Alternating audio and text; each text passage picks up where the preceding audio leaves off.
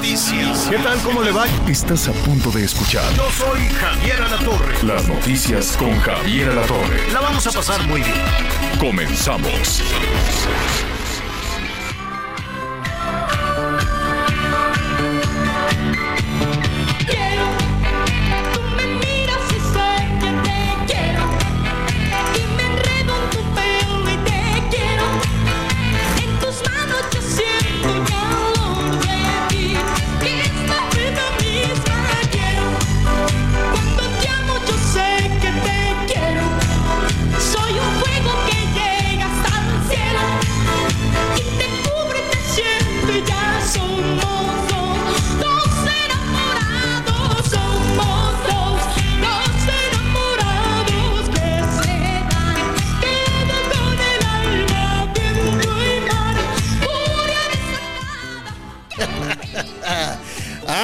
Estamos adelantando el viernes de karaoke. Aunque esa no se la aunque esa no te la esperabas, Miguelón.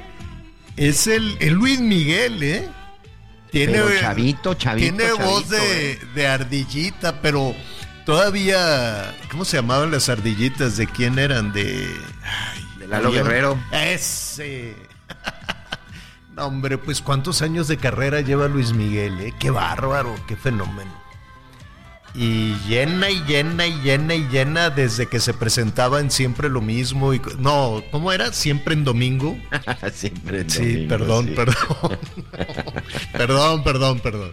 Oigan, este, bueno, qué gusto saludarlo con uno más uno, creo que se llamaba uno y uno. sí, uno más uno igual a dos enamorados. Hazte cuenta. Pues, oye, estaría bien. Un clásico ochentero. Pero ¿por qué no lo vuelve a cantar? En lugar de andar cantando la viquina y eso, y los boleros, ¿a poco no estaría padrísimo que cantara las primeras canciones? El, agudo todavía lo, alcanza, ¿no? Yo quiero suponer. Canta, que tengo muchas ganas de platicar con Luis Miguel, a ver si, a ver si lo es que no, no, está bien, no, no le gustan mucho las entrevistas. Bueno, pues ahí está el mismísimo Luis Miguel. Eh, Fíjate. En mil no... Bueno, primero que nada, Javier, ¿cómo estás? Buenos días. Empezamos directo, así como, fíjate, esa canción de Uno más uno igual a dos enamorados fue la canción más escuchada y número uno que en aquel entonces no te medían por Spotify y por todo ese rollo. Era por las que tocaban en la radio y por los discos que comprabas. En 1982 fue la canción más escuchada y más vendida en México en español, en 1982. Wow, wow, wow. O sea, a ver, 82, mm, hace 40 años, hace 41 años. 41 años, sí, correcto. Wow. Pues mira qué carrera tan sólida, la verdad. ¿eh? Digan lo que digan, hágale como le quiera usted hacer. Este, pues nos estamos adelantando al viernes de karaoke, jueves de complacencias. Antes de entrar a lo tupido y a lo turbio y a las cosas estas em, de, la política y todas estas cosas, bueno, pues vamos a ponernos un ratitito de buenas. Oiga, los que están cantando, había una, ¿te acuerdas de No me puedes dejar? ¿Esa? ¿Cómo, ¿cómo se llama? Pues no me acuerdo. Esa ha de ser de por ahí, de las mismas, de las mismas épocas, ¿no? De la escena aquella de la película cuando, cuando grita, no, que le... La de ya nunca más. Ah, exacto. hay que ver esa película. Para, la voy a buscar para, para el de, No me puedes dejar así, 1983, hace 40 años. Fíjate, ahí está. Y saben los que están cantando esa, eh, por eso no, ¿no? Esa, este que esa la están cantando en León, Guanajuato y en sus alrededores. qué, qué, Ya sé, pero pues qué culpa tienen los fans de Luis Miguel, que no nada más son los de León. Saludos a Guanajuato, saludos a León. Les cancelaron el concierto.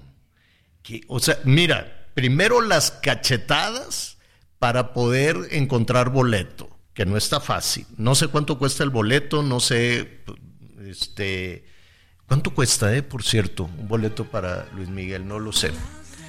A ver, mira, es, que es que fue dependiendo el lugar, Mira, por ejemplo, el fin de año se va a presentar acá en el en el Mayac, en el Mayacobá Javier y hay boletos que te cuestan 25 mil pesos, señor. Imagina. Entonces hay algunos lugares en donde sí lo puedes conseguir en 1500, 2000 hasta en 8000 pesos. Es que dependía, dependía mucho del lugar. Mira, escucha. Pero no, no me puedes dejar así. ¿A poco no estaría padre? sin saber por qué te vas. Ahí está. Oigan, eh, a mí me gustaría, digo, no encontré boleto y este, por más que le lancé indirectas al tío Richie para que me invitara a su palco, pues tampoco me invitaron. Entonces, pues no pude, no pude verlo aquí en la Arena Ciudad de México. Este, pues no sé, creo que van a abrir nuevas fechas, pero me encantaría que cantara no nada más los boleros, ¿no? Que cantara esta, por ejemplo, ¿a poco no estaría padrísimo? Bueno, pues así se quedaron en León, Guanajuato porque les cancelaron el concierto. ¿Por qué, Miguel? ¿Por qué les cancelan el concierto si ya compraron el boleto? 12 mil boletos vendidos. Y... Pácate. Sí. El, asunto, Javier, es que hay, hay la versión de que el lugar, de que el lugar no estaba acondicionado para recibir a 12 mil personas. Se dice que que la cancelación se debe a que vendieron más boletos de los que tenían o que los de los que debían de haber, de los que tenían que haberse vendido. Incluso una de las propuestas o una de las opciones es cambiar de sede. Pero verdaderamente los, los motivos que estaban programados para el próximo domingo 5 de diciembre, era en el Estadio Domingo Santana, pero no se cumplió con todos los requisitos como el permiso y también se vendieron más boletos de lo que supuestamente estaba autorizado. Y por lo tanto, no hubo permiso por parte del ayuntamiento, por parte de la ciudad de León, para llevar a cabo este, este concierto. O sea, el, el comunicado de la alcaldía dice que la cancelación es para salvaguardar al público ante el incumplimiento de la empresa, que por eso no se van a que por eso no se van a... Pero eso lo podía... A, ver, apenas se van enterando los del municipio. Es que el asunto es ese, precisamente entre las, entre las irregularidades. Que empezaron a vender boletos sin tener la autorización y sin haber cumplido los requisitos para poder efectuar un concierto en este estadio de León, Guanajuato. Incluso lo están considerando como una venta ilegal porque no tenían ni siquiera la autorización para pues empezar a comercializarlo. Pero tres días antes que te cancel, digo no tres días, no es domingo, es martes 5, ¿no? Si no me equivoco. Es el 5 de diciembre. Sí, si no me equivoco, es martes, es martes 5 de diciembre. Ya mañana es día primero. Entonces, este cuidado con la, toda la razón. Es martes 5 de diciembre, señor. Sí, el martes 5. A ver, falta nada. Con el calendario de noviembre. Sí, y este yo creo que también el, municipio, eso de esperarse, es, un, es todo un acontecimiento, ni modo que no lo supieran. ¿Desde cuándo se anunciaron las fechas y fue todo un notición? No, en León, va a cantar en León. A ver, yo creo que hasta los del municipio compraron boleto, ¿eh? Sin duda, yo creo que hasta el presidente municipal estaba ya listo para el concierto. Yo creo que todos compraron boleto, ni modo que dijeran, no, vamos a, fregarnos a, todos los fans. No, pues no, yo creo que. Eh, en fin, eh, tanto peca el que mata la vaca como el que le agarra la pata. O sea, mal hecho por la empresa, no sé quién es la empresa que, que lo llevó, porque creo que cada estado tiene Sí, mira, en el caso de León, y leo textualmente también un comunicado que salió por parte de la Procuraduría Federal del Consumidor, en donde dice que, bueno, pues la empresa responsable tendrá que pagar ahora, eh, tendrá que regresar, tendrá que reembolsar completo el costo del boleto y también tendrá que pagar un 20% más de compensación. Y la empresa proveedora es Fund Ticket. Font Ticket es la empresa en la que está siendo responsable la Profeco, porque también dice la Profeco, se está analizando la posibilidad de una demanda de acción colectiva en contra del proveedor Font Ticket para resguardar los derechos de los consumidores y tendrán que reembolsar el costo de sus boletos al 100% más el 20% adicional. Es decir, señora La Torre, si tu boleto te había costado dos mil pesos, pues esta empresa tendrá que regresarte 2.400 como compensación y el costo total de tu boleto. No, bueno, pues qué mal. Mira, qué mal para todos aquellos que hicieron el esfuerzo, que querían eh, acudir. Este se anunció con tanta anticipación, quién sabe qué vaya a suceder. Habrá que ver la oficina, la oficina de, Luis Miguel, porque pues él también sale raspadón con sus seguidores, ¿no? Con, con todas las personas. Entonces, este, creo que cancelar al cuarto para las ocho, pues estamos mal, ¿no? Eh, y y bueno, si es por cuestiones de seguridad, pues adelante, ¿no? Si es por cuestiones de seguridad, por sobrecupo para evitar una situación, pues adelante, pero que le den alternativas. Creo que Diego Sinué andaba buscando al equipo de Luis Miguel y a los empresarios diciéndole, oye, si no cabe en el León, vamos a hacerlo en otro lado. Creo, creo que el gobernador sí andaba como, oye, esto malestar, la gente se enoja, ¿eh? Y luego ahí andan batallando. y, me parece que el gobierno municipal de la ciudad de León, Javier, no se puede, no se puede exonerar. O sea, no puede decir que no, pues lo estoy cancelando porque no se cumplieron con los requisitos, porque aquí la gran pregunta es, ¿en verdad no sabían que se estaban vendiendo boletos para este concierto, en verdad no lo sabían, y me parece que el gobierno de León tenía que haber salido antes a decir, oigan, a ver, momento, eh, aviso, se, está se están vendiendo boletos para un concierto y nada más les anticipo, cuidado, este, no se deje engañar, gente, ¿eh? ese concierto no está autorizado. Me parece que sí debería de haber un poco de responsabilidad también por parte del municipio. O sea, no puede ser que menos de una semana a la torre, porque es menos de una semana. Estamos hablando de seis días. Y seis días lo anunciaron. que lo cancelan. ¿Hace cuánto salió el anuncio de los boletos? O sea, ya, ya tenían, tenían suficiente tiempo. Bueno, pues vamos a ver, saludos a los amigos de León y vamos a ver el resto, el resto de los conciertos. Esperemos que, que se desarrollen sin mayor incidente. Pues ahí está Luis Miguel. A mí sí me gustaría que cantara estas, ¿no? ¿A poco no estaría padre? Y sí le da, yo creo que sí alcanza el tono de, de tan, tan, tiene una voz Increíble. Bueno, pues ahí están las sugerencias para la posada. Yo creo que este año va a dominar en el karaoke, en el karaoke de las posadas, va a dominar este Luis Mim. El año pasado dominó Juanga, ¿no?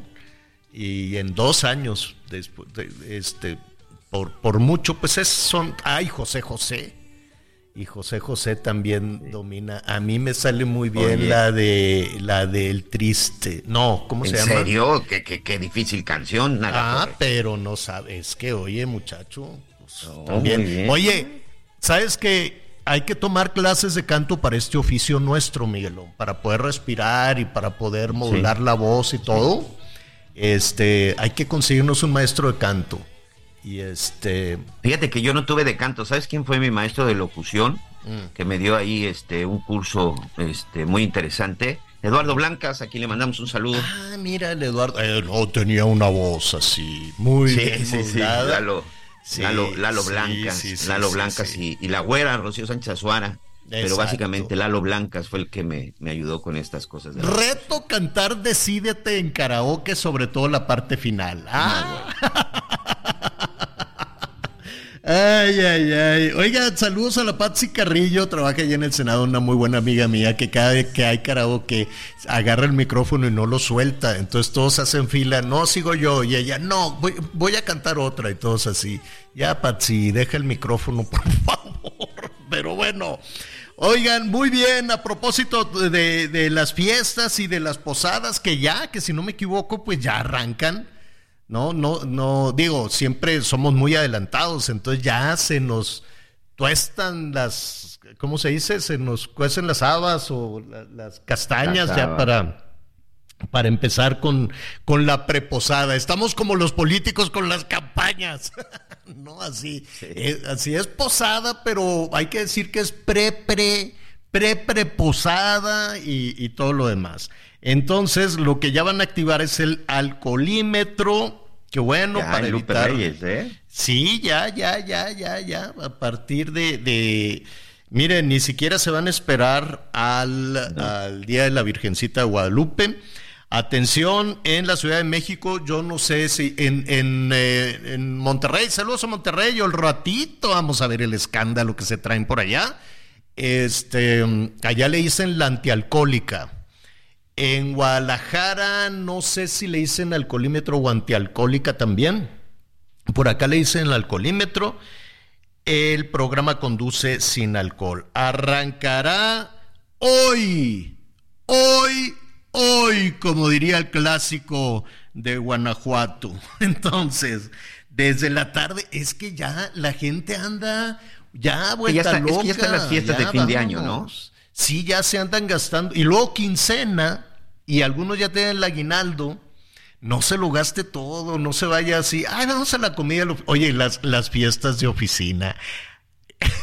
Hay que hacer una crónica de las fiestas de oficina porque ya luego la gente anda con una cruda moral, ya sabes, ¿no? Chelito la de recursos, se anduvo besuqueando con fulano, todo lo que pasa en las fiestas de la oficina son divertidísimas y la gente pues ya se desinhibe y luego le mientan la madre al jefe y llegan a trabajar así, ¿qué hice? ¿Qué hice? ¿No? Ah, pero pues bueno, ya eh, hay eh, como los japoneses. Fíjate que los japoneses ponen unas pandas épicas, pero tienen un código en el cual si te vi ni me acuerdo.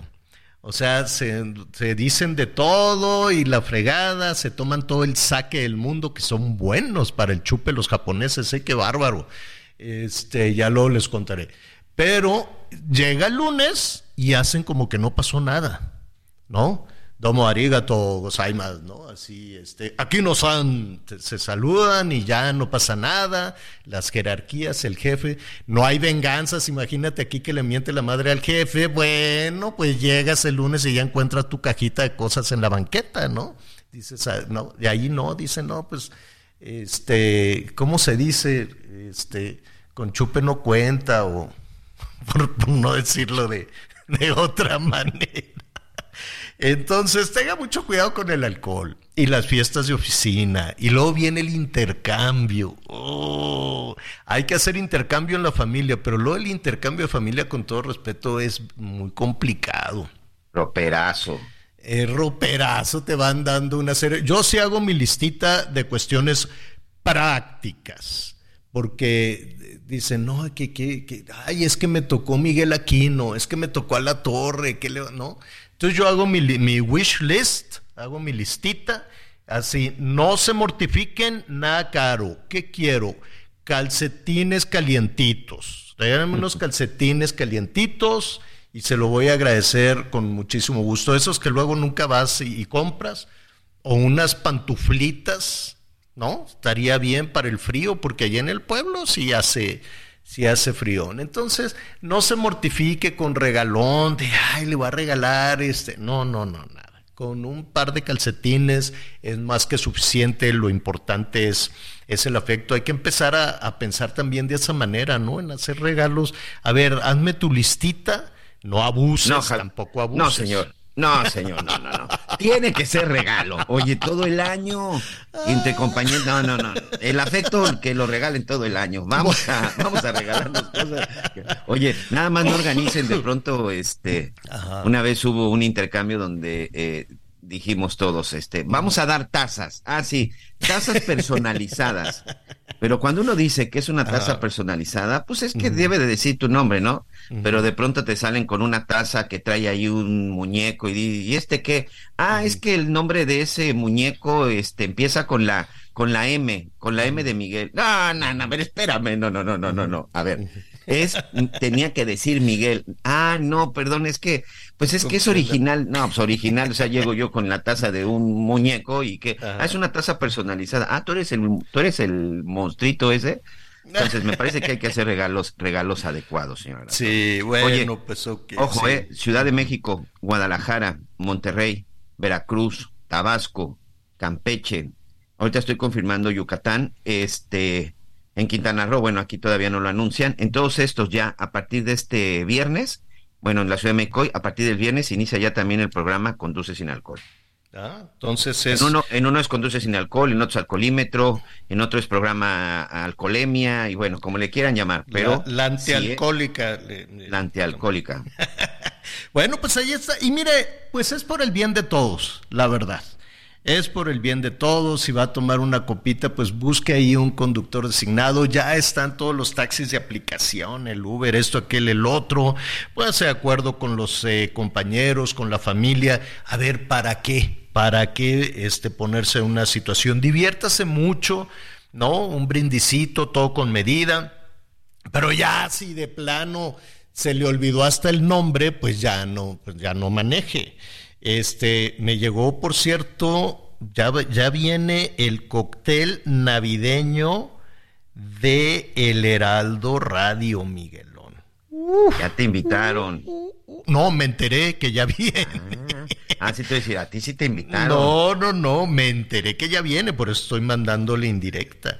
Eh, este, y yo creo que va a estar a todo dar. Y luego el de Azteca, la comida es la semana que entra y hacen un, posadón, un fiestón, no, no, tienes que venir, Anita, tú todos a la posada de, al baile de Azteca, con todos los la Maxi Peláez buena para bailar, todos los compañeros reporteros, tú Miguelón, Tienes que venir a abrir pistas, si eres el que mejor bailas. Y hacen un fiestón en Azteca, bárbaro, pero no se le acerca a la fiesta de aniversario de Hechos, que este año, mira, ya estoy mandando a ampliar la ventana porque no va a caber todo lo que vayamos a echar por la ventana. A ver si invitamos también a nuestros amigos. Oye, es el 30 aniversario. Entonces, hay que hacer 30 años estar esta noche en hechos, qué gusto. Y la verdad es que agradecimiento, estoy absolutamente agradecido con todos nuestros compañeras, compañeros, reporteras, reporteros, camarógrafos, editores, redactores, todos, absolutamente todos, vamos a hacer ahí luego la listita. Y este, pues ahora sí que como dice la canción, parece que fue ayer eh, sobre todo porque pues va, va cambiando, cambiando, cambiando. Entonces, vamos, a, vamos a dar fechas, vamos a invitar también a algunos de, nuestros amigos del público. Pues ya en la celebración, qué gusto. Aquí nos están apurando que el saludo, que el saludo ya va más, más largo. Bueno, pues al ratito le doy los datos de la antialcohólica, que ya lo sabemos, ¿no? Eh, eh, empieza a partir de hoy. Es, sí se ponen ahí afuera de las zonas de de los negocios, de los restaurantes, de los bares, es lógico que se pongan ahí. No sé si a todos les aplica. Yo no he visto, por ejemplo, a una patrulla que lo detengan la antialcohólica. no, sería bien, ¿no? Que le sería, digan sería antinatura, ¿no? Para pues muchos. sería muy bueno, porque luego te tienen algunos que dices, compadre, volteate para allá tantito o a los choferes del transporte público, ¿no? De las peceras, de esto y el otro. Digo, estaría bueno. Vamos a, programar, si no tienes inconveniente, Miguelón, que los responsables, por lo pronto en la Ciudad de México, Monterrey, Guadalajara, en varias partes del país, que nos digan quién sí, quién no. Y, bueno, pues el sentido común, ¿no? Vamos a apelar al sentido común. Si toma, no maneje. Eso lo decían desde que estábamos chiquitos, desde que estaba chiquito, ¿te acuerdas? Se quedó esa, se quedó esa frase que la deberían de, recuperar. Es muy sencilla. Si toma, no maneje y pásesela muy bien. No, pues ya, están las fiestas encima. 55 14 90 40 12 es el número telefónico. 55 14 90 40 12 que está a sus órdenes. Vamos a ver cómo está todo el jaloneo. Este, con Samuel es gobernador, se va, se queda, entra el gobernador interino, se dio una, una sacapela y el Monterrey. Vamos a hacer esta pausa chiquitita y volvemos de inmediato.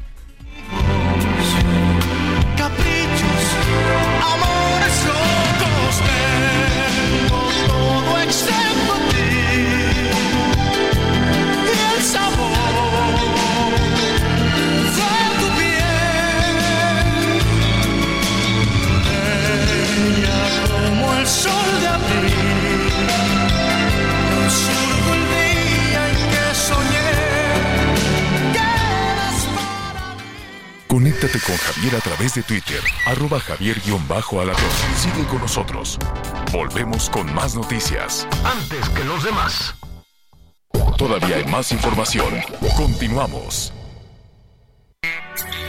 Destaca entre la multitud Infinity QX55 2023. Provocativo diseño que atrae tus sentidos. Ahora, con 36 meses sin intereses o bono flexible. Descúbrelo en Infinity Polanco, Calzada General Mariano Escobedo 476. Ansures. Teléfono 5590-357748. Válido del 1 al 30 de noviembre. CAT promedio del 10.4% sin IVA para fines informativos. Consulta www.infinity.mx diagonal promociones.html.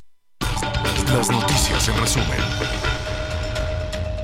Muy bien, muchas gracias. Continuamos con más información en las noticias con Javier Alatorre. Elementos de la Sedena detuvieron en Nuevo Tamaulipas, a César Alejandro N., alias El Tartas, identificado como jefe de plaza del cártel del noreste. Este sujeto es señalado de tráfico de drogas a Estados Unidos, extorsión, robo de hidrocarburos, secuestro, lavado de dinero y narcomenudeo, entre muchos otros delitos. En Cancún, Quintana Roo, rescataron a siete agentes del Instituto Nacional de Migración que estaban secuestrados. Las víctimas fueron localizadas en una casa de seguridad dentro de un rancho en el barrio El Ramonal, a espaldas del aeropuerto de Cancún.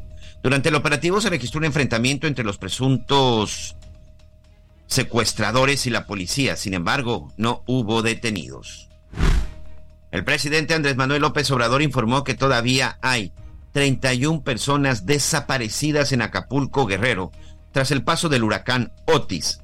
El mandatario afirmó que la mayoría de ellos podrían estar en el mar, por lo que la Marina mantiene un operativo de búsqueda en toda la bahía. Hoy el dólar se compra en 16 pesos con 83 centavos y se vende en 17 pesos con 78 centavos. Aprovecha un mes lleno de ofertas exclusivas y experiencias únicas con Ford Territory. Estrénala a 24 meses con tasa de 9.99% y seguro sin costo. Visita a tu distribuidor Ford más cercano. Consulta términos y condiciones en Ford.mx, vigencia del 1 al 30 de noviembre de 2023.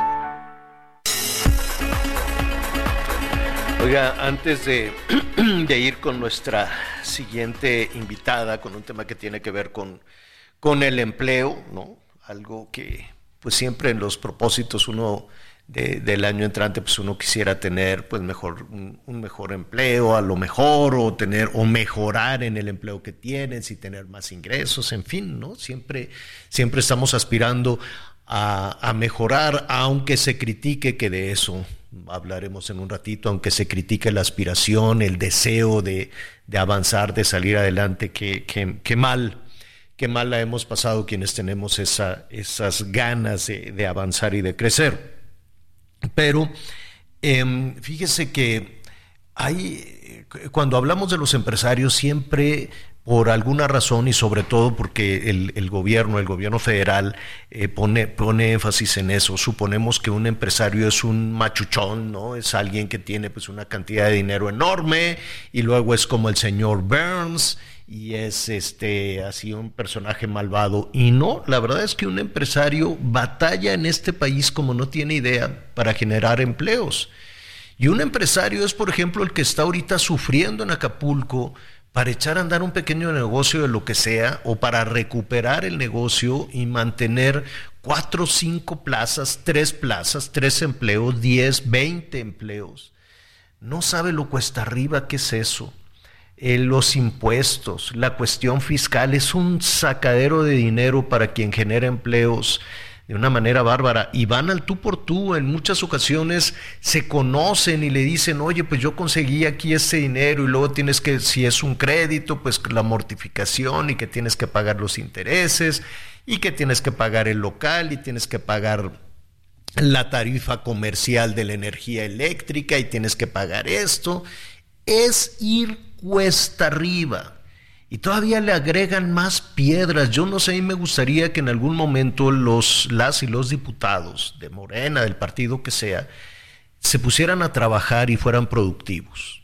Me encantaría, Miguel, que algún día un legislador se pusiera en, en los zapatos de alguien que genera un empleo de alguien que tiene que pagar nóminas, que tiene que pagar los impuestos, que tiene que este, pagar al inspector, a la corrupción, los permisos y que luego se tenga que quitar de encima a, los malandros, se tenga que quitar de encima también a los extorsionadores. Es una pesadilla ser un emprendedor en México y poder mantener 4, 5, 10, 10 mil empleos, los que tú quieran, porque sufre el machuchón y sufre el, el, que está generando los pequeños empleos. Y todavía estos diputados que viven no sé en dónde, pues porque ellos cobran a gusto y ya no tienen que hacer nada, no trabajan.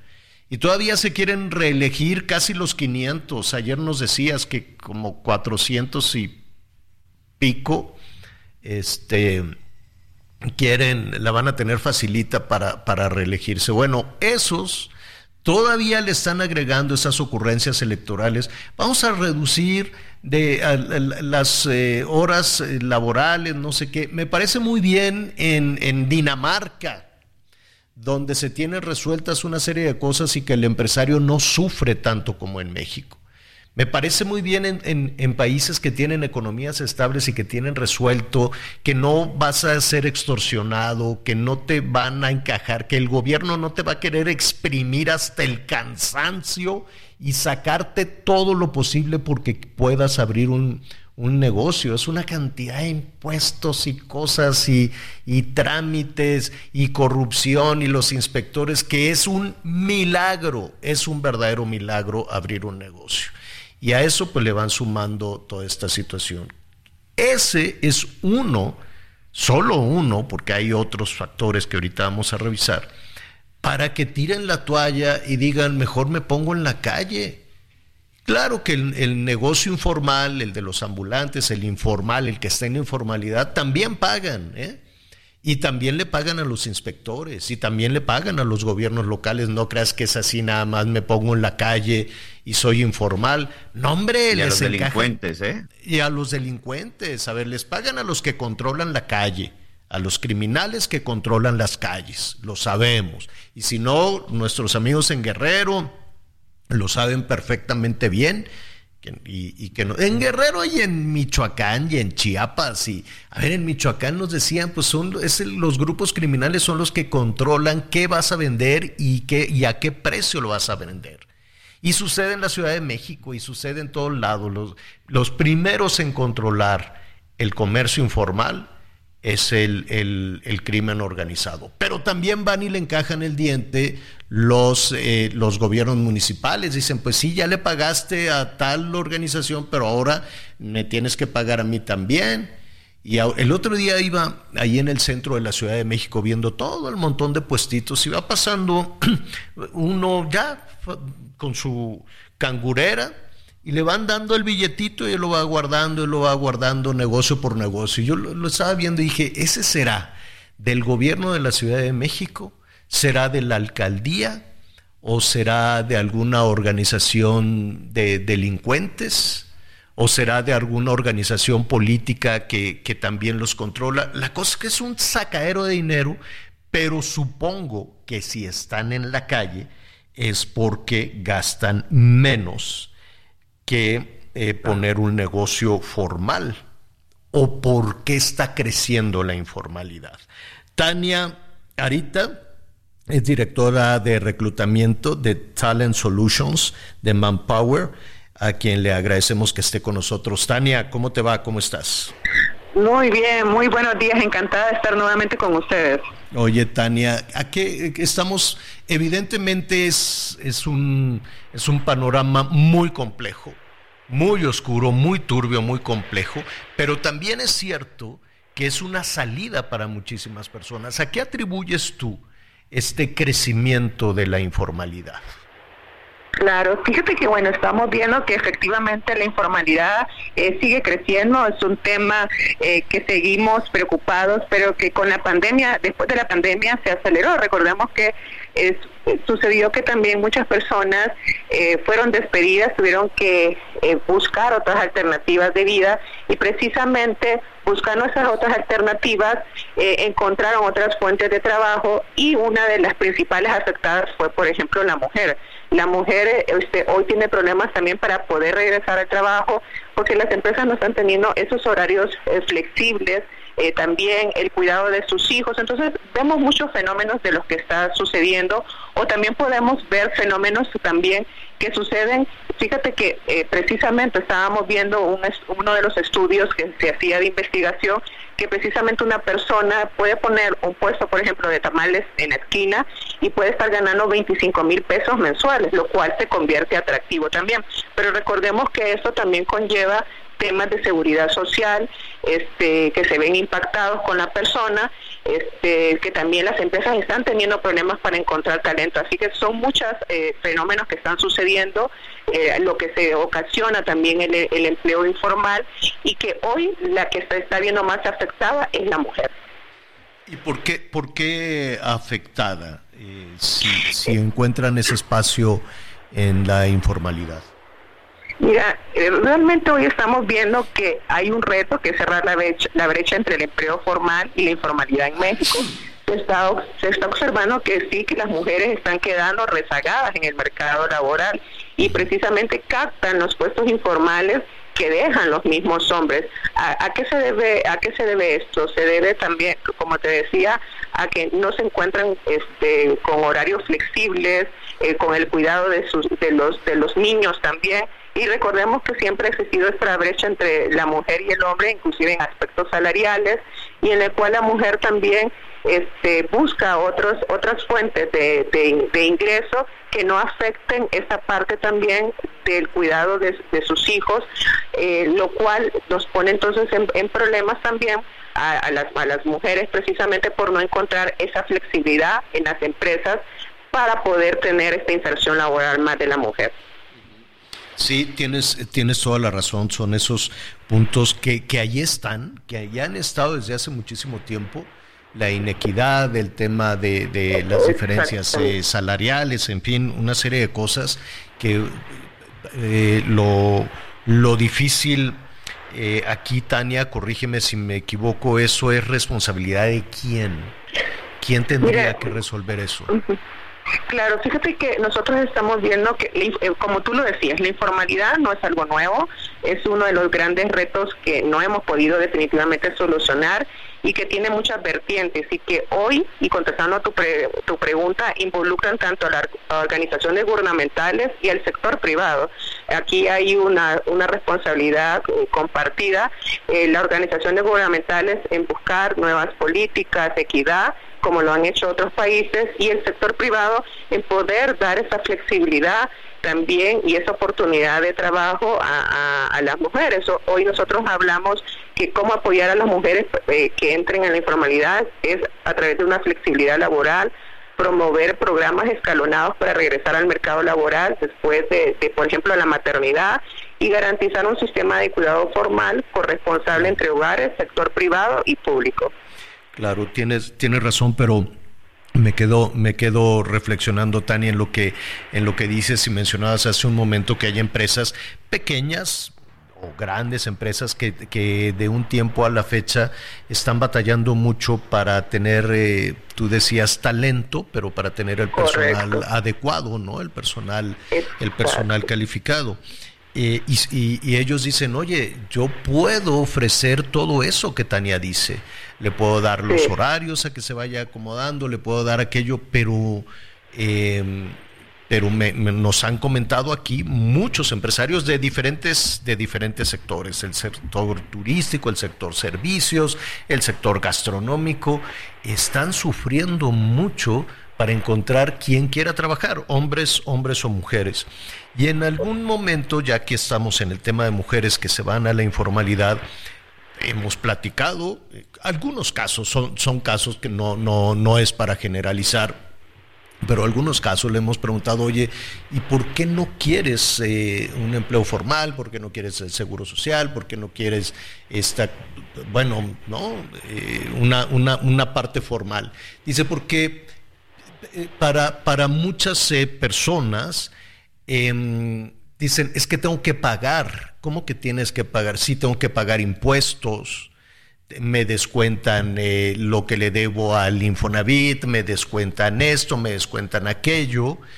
y pues no es negocio, es decir, hay muchas personas, hombres y mujeres, que ven en la oportunidad de lo formal una pérdida. Y la pérdida más importante que en reiteradas ocasiones nos han dicho, Tania, es si voy formal, no me puedo ir a, forma, si voy a la formalidad, no puedo llegar a notarme con el municipio, con el gobierno del estado y con el gobierno federal para que me den los bonos, la beca, las ayudas y todo, toda esa cantidad de dinero enorme de las, eh, ¿cómo le dicen? El bienestar, el que, no es dinero de gobierno, es dinero de los ciudadanos. Pero hacen su apuesta, dicen, trabajo en la informalidad, me dan un dinero donde no tengo ya que pagar, eh, vaya que es contraproducente rechazar seguros sociales, Infonavit y todo este tipo de prestaciones, pero dicen, prefiero nada de eso, me dan mi dinero en efectivo, no pago impuestos y además puedo ir a recibir todos los apoyos eh, sociales. Sí, y Javier, fíjate que precisamente en Manpower Group nosotros hicimos un estudio y preguntamos en México si tenían problemas las empresas para encontrar talento y el 69% de las empresas efectivamente contestó que tiene problemas para encontrar talento, lo que tú decías ahora. Si entonces si las empresas tienen problemas para encontrar talento, tienen todas estas eh, oportunidades para insertar a la mujer y a otros grupos, ¿qué es lo que está sucediendo? Pero tú tocaste un punto muy importante y precisamente muchos eh, hombres y mujeres han visto en la parte de la informalidad o otro tipo de oportunidades. Precisamente yo miraba un artículo que, que hacían de, eh, de personas que, por ejemplo, van a comprar este postres a Costco, los revenden y imagínate que solo trabajan jueves, viernes, sábado y domingo y ganan entre 25 mil a 30 mil pesos, libres de impuestos porque no tienen que pagar impuestos, no tienen un jefe, se ponen, no tienen se ponen en una esquina afuera de la iglesia con los pasteles de Costco el domingo y ya.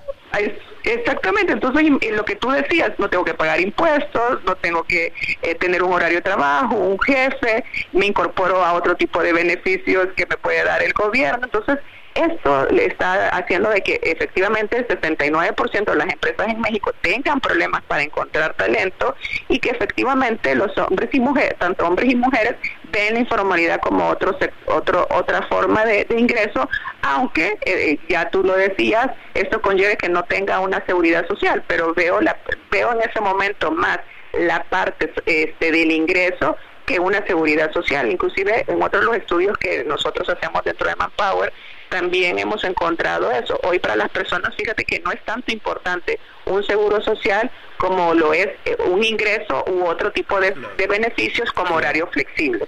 Claro, y, es, un poco lo, lo confuso de, de toda esta situación.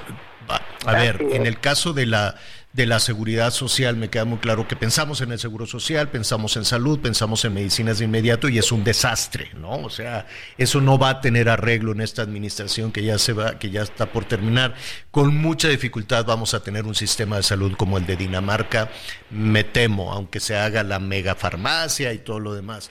Y, poniéndome en lugar de las trabajadoras y trabajadores, han de decir, prefiero eh, tener ese dinero en efectivo, trabajando dos o tres días vendiendo los pasteles del Costco y luego voy y me formo en, la, en el consultorio de la farmacia, que me va a salir más caro que el Seguro Social, pero me van a atender de volada y voy a tener la medicina.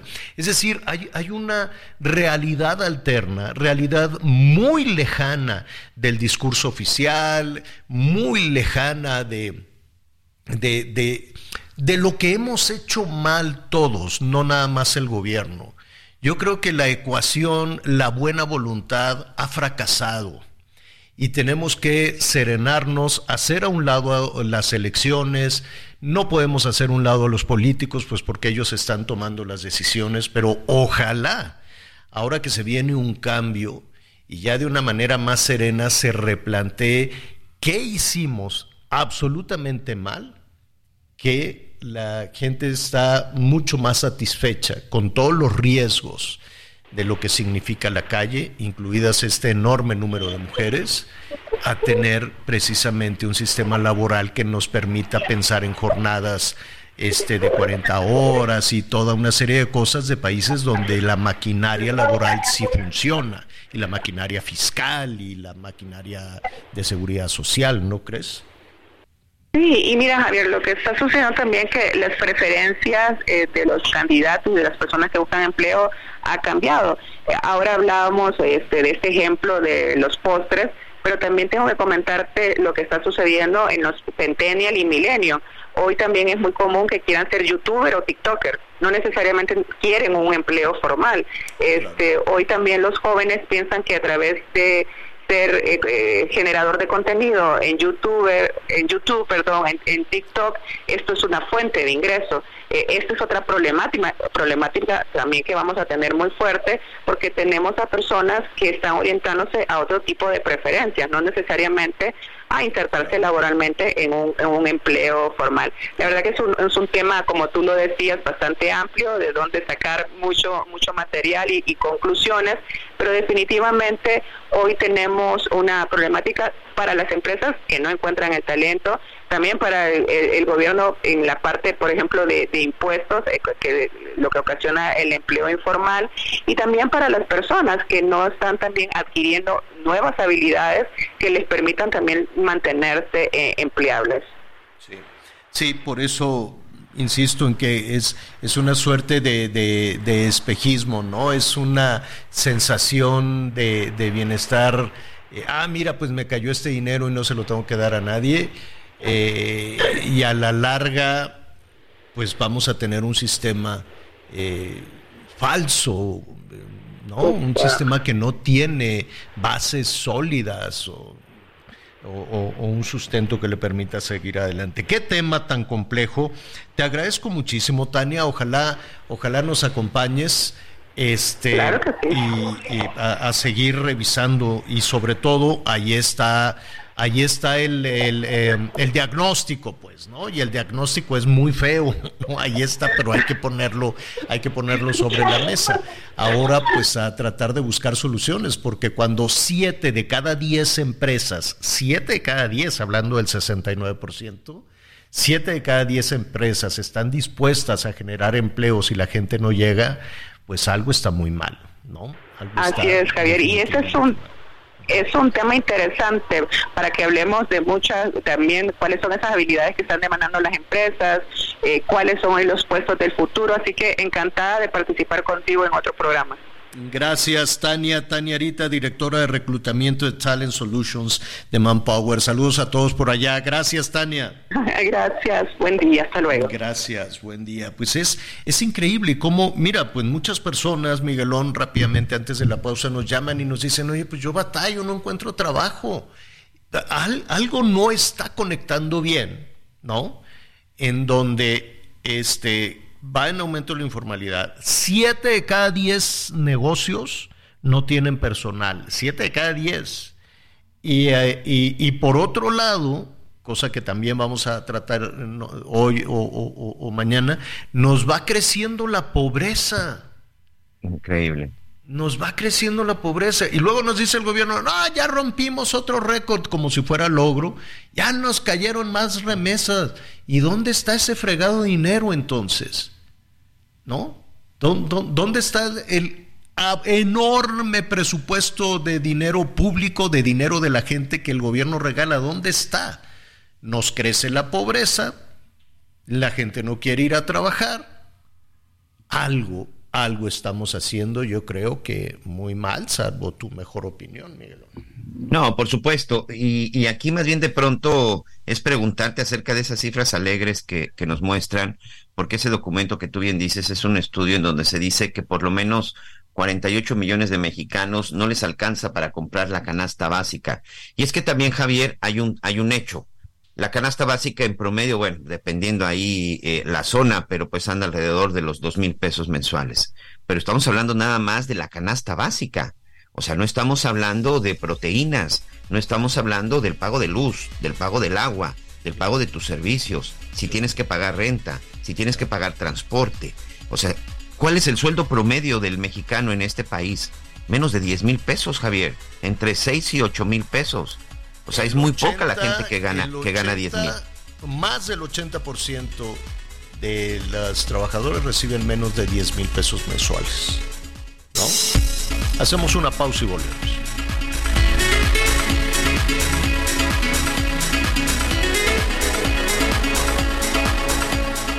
Conéctate con Miguel Aquino a través de Twitter, arroba Miguel Aquino. Toda la información antes que los demás. Ya volvemos. Say hello to a new era of mental health care. Cerebral is here to help you achieve your mental wellness goals with professional therapy and medication management support. 100% online. You'll experience the all new Cerebral Way, an innovative approach to mental wellness designed around you. You'll get a personalized treatment plan from a therapist, prescriber, or both in a safe and judgment free space. Your cerebral therapist or prescriber will outline a customized plan with clear milestones along the way so you can get to feeling your best. With Cerebral, you're not alone in your mental health journey. We're here to empower you to live a fulfilling life. So take that first step towards a brighter future and sign up today at cerebral.com slash podcast and use code ACasts to get 15% off your first month. Offer only valid on monthly plans. Other exclusions may apply. Offer ends July 31st, 2024. See site for details.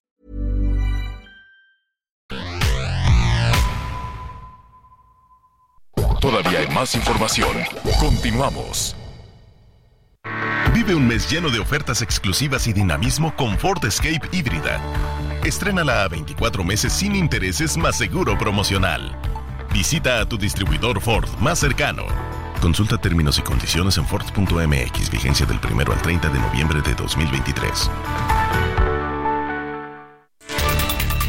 Trailero de la empresa Texam causó daños millonarios al chocar contra varios carros de ruta en el centro y la colonia Morelos de la ciudad de Tampico, Tamaulipas. Los vecinos no querían linchar. Durante la noche del miércoles, cuando al 911 se reportó que un tráiler color verde de doble remolque había causado daños en cinco autos que estaban estacionados en la calle Nacosari con López de Lara.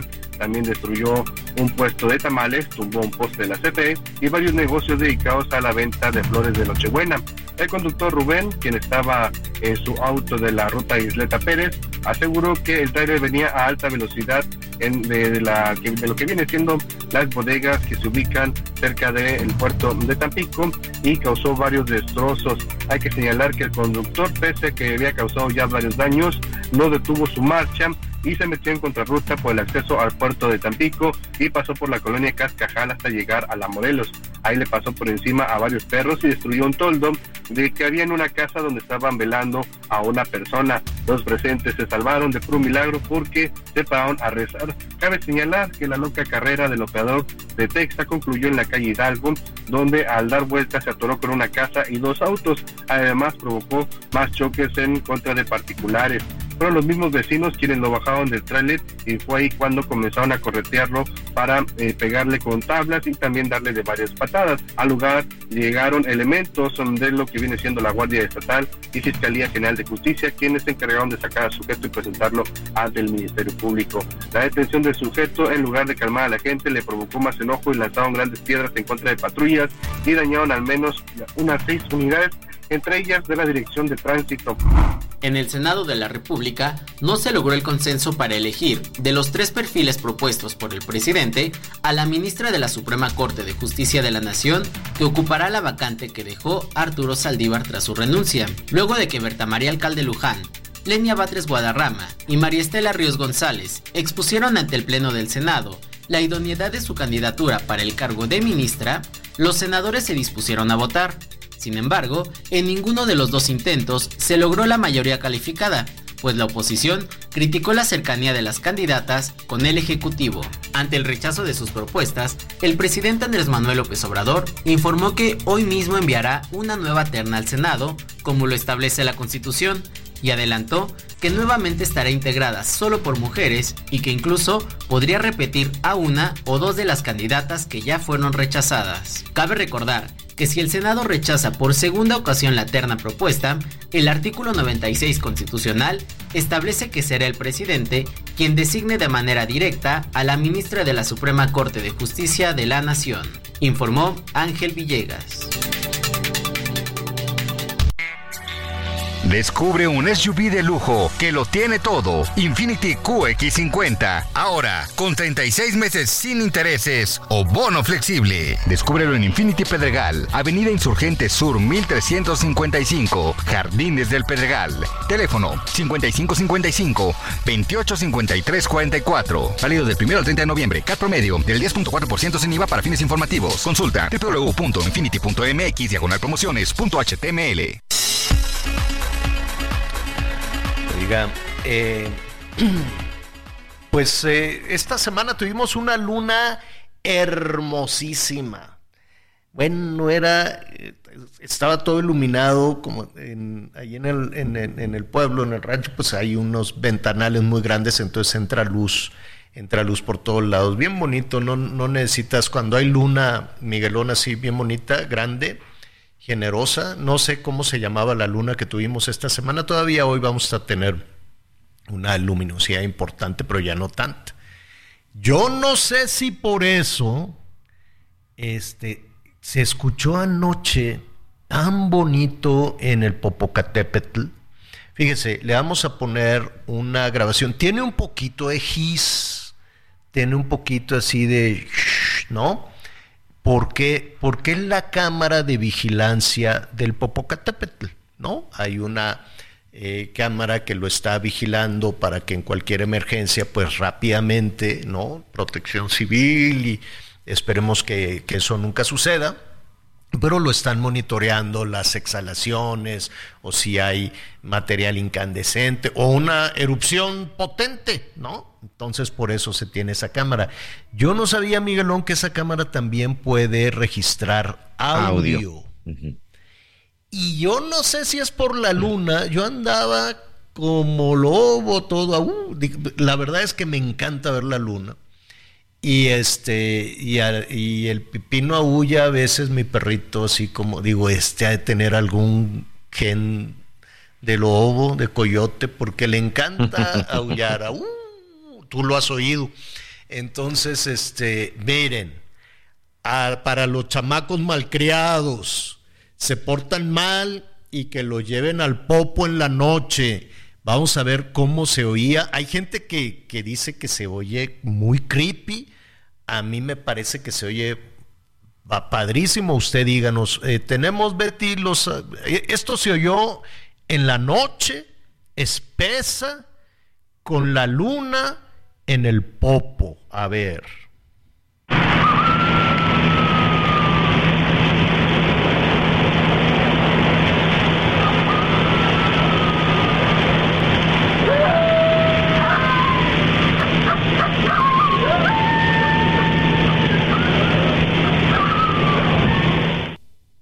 Ay, qué poquito nos pusiste, pero bueno, es como del hombre lobo, ¿no? Es así como, como de película mexicana de Yuyu, pero sí, sí, eso, ¿qué serán? ¿Coyotes, perritos? Este, no sé. Me parece que después del silbido que se escucha al inicio, es como una respuesta, pues yo creo que sí, de todos los animales que se encuentran alrededor. A ver, la cámara, la cámara finalmente está ubicada en una zona que este, pues si no está habitada, está semihabitada y esta es una antena muy alta, está en un poste muy alto que es el caso de esta, de esta webcam. Y alrededor, bueno, pues hay tanto perros de la zona como incluso perros callejeros u otro tipo de animales pero me parece que eh, la respuesta es muy interesante, ¿no? En esa mezcla entre el ruido de una posible exhalación y el viento, Javier. Sí, es como el viento, hasta el viento tiene miedo. Oye, qué buena película, la original, porque lo hicieron un remake, pero la original ahí con Maricruz Olivier, si era de las de la época de las películas de miedo del cine nacional. Está buenísima, hasta el viento tiene miedo. Bueno, pues así se oían los coyotes anoche, o lobos, o perritos, o un hombre lobo, no, que ya nomás eso es lo que nos falta, no, ya nada más eso nos falta también. Qué barbaridad. Bueno, pero es muy bonito, la naturaleza en nuestro país es una cosa eh, impresionante. Oiga, vamos a ver cómo, cómo avanzar, cómo, están las cosas justo en este momento. Sigue el conflicto político en Monterrey, allá en Nuevo León. Saludos a nuestros amigos que nos sintonizan en Nuevo León porque están batallando con eh, eh, pues temas políticos, temas electorales, quién va a ser el gobernador eh, sustituto, el gobernador interino, ahora que se va eh, Samuel García ya de lleno a la campaña. Ya está en campaña. Ha sido muy complicado esto. Estoy en campaña, pero soy gobernador, pero sí, pero no. Y por ahí el PRD también estaba pidiendo ya pues medidas extremas que no creo que prosperen. No lo sé, que, le retiraran la, la candidatura de Movimiento Ciudadano. No, no, no sé, no creo que prospere, pero pues vamos a ver qué resuelven las autoridades.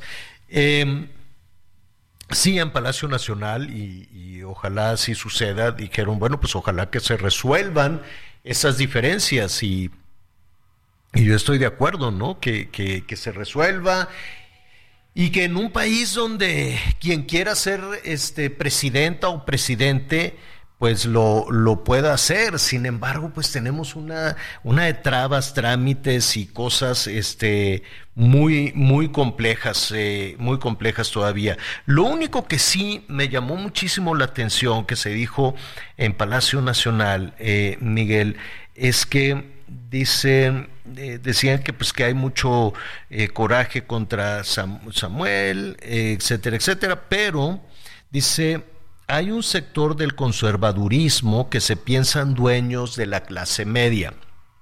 Esto ya lo hemos escuchado en muchas, en muchas ocasiones, ¿no?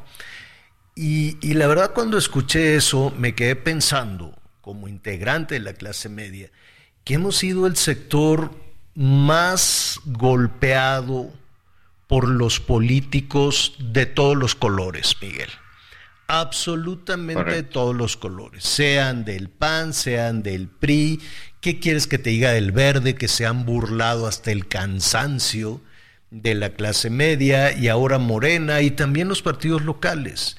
Y la verdad es que la, la, la clase media que somos los, lo, hablábamos en la entrevista anterior, ¿no? Son los que van generando empleos, los que vamos batallando con todas las cuestiones fiscales, los que estamos expuestos a, a la inseguridad, a los que se ha criticado porque tienen una aspiración a mejorar. Y se ha puesto eso como si fuera un crimen, como si fuera un, un asunto indebido y en redes sociales, claro, tú que quieres vivir mejor, ¿qué tiene de malo? ¿Qué tiene de malo la clase media de este país que se le sigue atacando y se le sigue tratando de poner un dueño? No, la clase media no tiene dueño, bendito sea Dios. La clase media no es de conservadores, ni es de la izquierda. La clase media no es de Morena, ni del PRI, ni del PAN, ni de nadie. La clase media es la que saca adelante todos estos conflictos, es la que quiere desligarse de, todas estas eh, eh, cuestiones, de todos estos distractores electorales. Y la clase media es la que castiga también o la que premia también. Y no está este, comprometida de inmediato. Y la clase media es a la que asaltan, a la que, a la que asaltan y roban los malosos y los gobiernos y la corrupción, es la que paga la corrupción, es la que paga las cuentas, ¿no? Y es a la que se le carga la mano de una manera brutal. Entonces, no, no es únicamente el conservadurismo.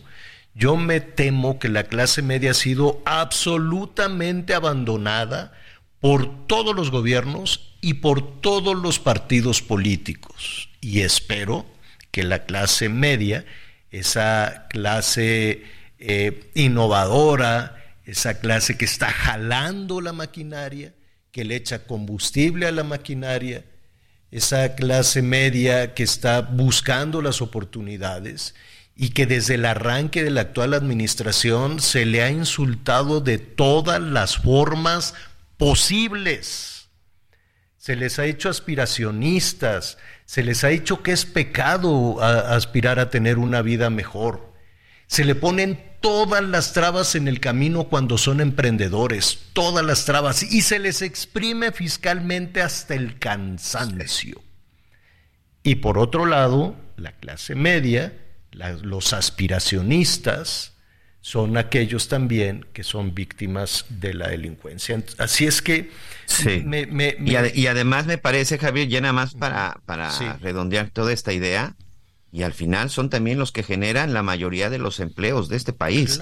Porque dejemos de lado los grandes empresarios, pero gente de clase media que pone una papelería, que pone una taquería, que pone un restaurante, que pone un negocio, un changar, lo que quieras, son los generadores de empleo, son los que hacen que la economía fluya y se mueva en la colonia, en el barrio, en el municipio. Es decir, es la gente que además en algún momento arriesga su lana para generar empleos y que todo eso termina en impuestos que se lo gasten lo que se les da su gana a, los, a las autoridades, ¿no?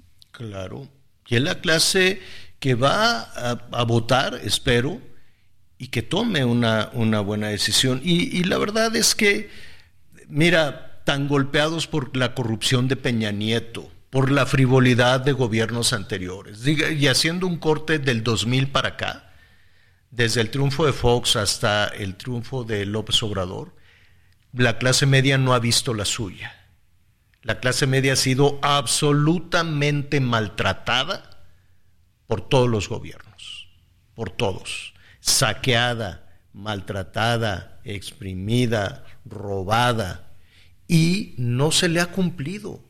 Nadie le ha cumplido. Y ahora, pues en la actual administración, no solo no se le ha cumplido, sino que sino que no cuenta. Se dijo desde el día uno, los aspiracionistas, la clase media, no cuenta. Entonces la, clase media en esa orfandad espantosa, ¿no? Donde pues eres casi, casi una clase media se le ve como un enemigo de las autoridades, como el enemigo a vencer, como el al que hay que criticar, al que hay que señalar, ¿no? al que hay que condenar y con el que hay que acabar. No sé por qué. No sé por qué la actual administración quiere terminar con la posibilidad de que alguien saque adelante a su familia. ¿Por qué?